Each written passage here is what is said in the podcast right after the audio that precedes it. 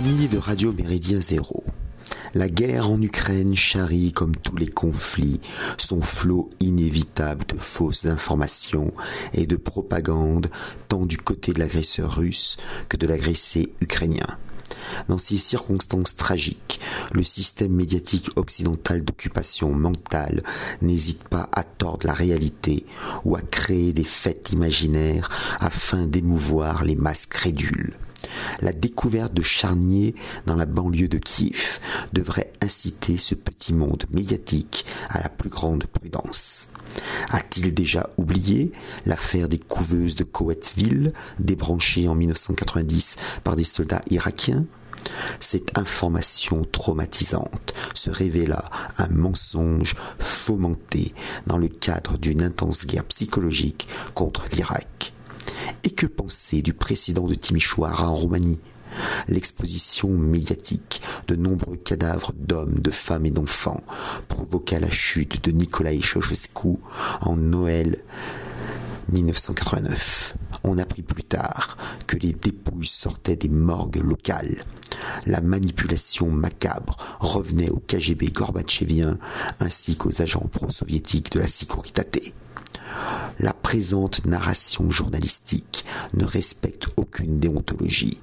Les officines occidentales de désinformation le démontrent tous les jours. Le constatant en direct, le gouvernement militaire malien vient de suspendre la diffusion sur son territoire de France 24 et de RFI, Radio France Internationale, accusés de soutenir des allégations fausses. Cette décision légitime scandalise le gouvernement hexagonal et les journalistes du Sérail qui, en revanche, se félicitent du bannissement dans toute l'Union dite européenne des réseaux de RT et de Sputnik dès le 1er mars 2022. La Commission de Bruxelles a pour l'occasion outrepasser ses droits et violé l'accord audiovisuel signé avec l'autorité française compétente en excluant ces deux entreprises médiatiques. Malgré une audience plus que limitée, Et RT France travailleraient l'opinion publique au même titre que CNN, France 24, Radio Free Europe, Radio Liberty ou la BBC World Service.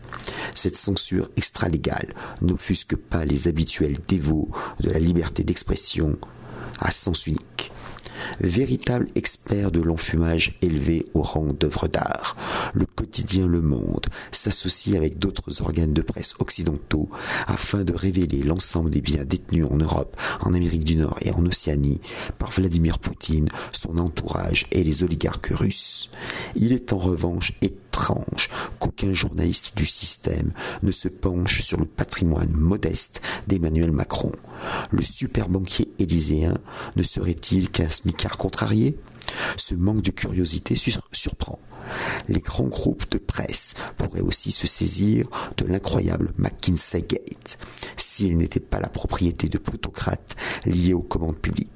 Il y a cinq ans, l'emploi fictif de Pénélope Fillon et les costumes de son mari suscitaient la mobilisation totale des journalistes et l'intervention rapide du parquet national financier PNF.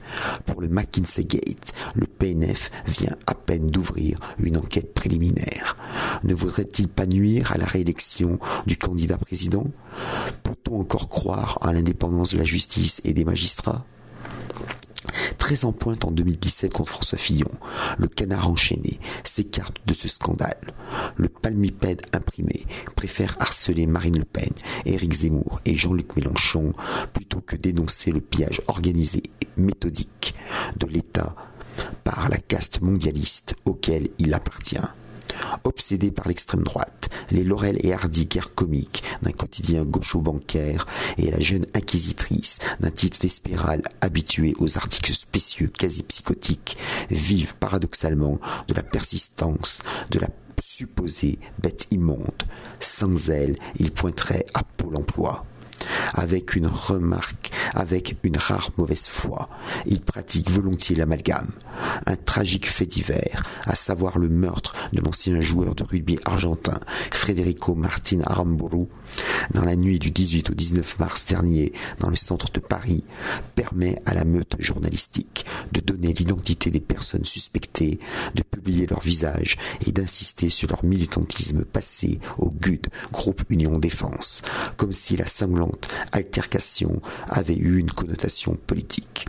Pourquoi les officines de presse ne procèdent-elles pas de même pour les trafiquants de drogue, les délinquants du quotidien et les violeurs? C'est à se demander si un militant identitaire urinant dans un jardin public à 2 heures du matin ne commettrait pas un crime contre l'humanité.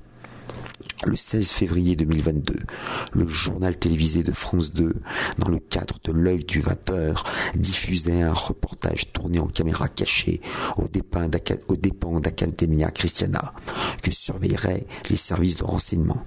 Pour quelle raison maligne?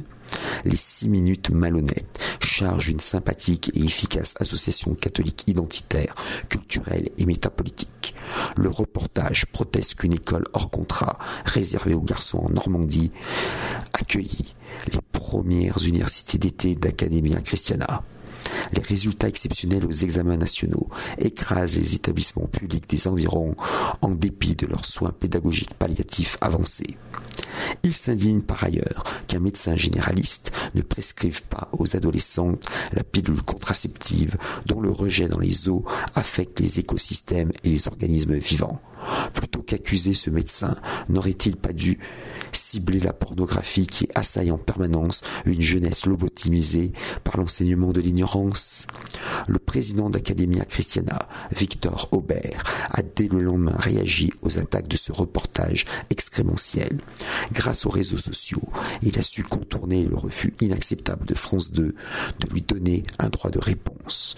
Ce n'est ni la première ni la dernière fois que les flics de l'information triturée versent dans la journaloperie ordinaire. Sans tomber dans la paranoïa, restons vigilants, tenons notre langue et montrons tout notre mépris aux mercenaires du mensonge médiatique éprouvé. Salutations flibustières.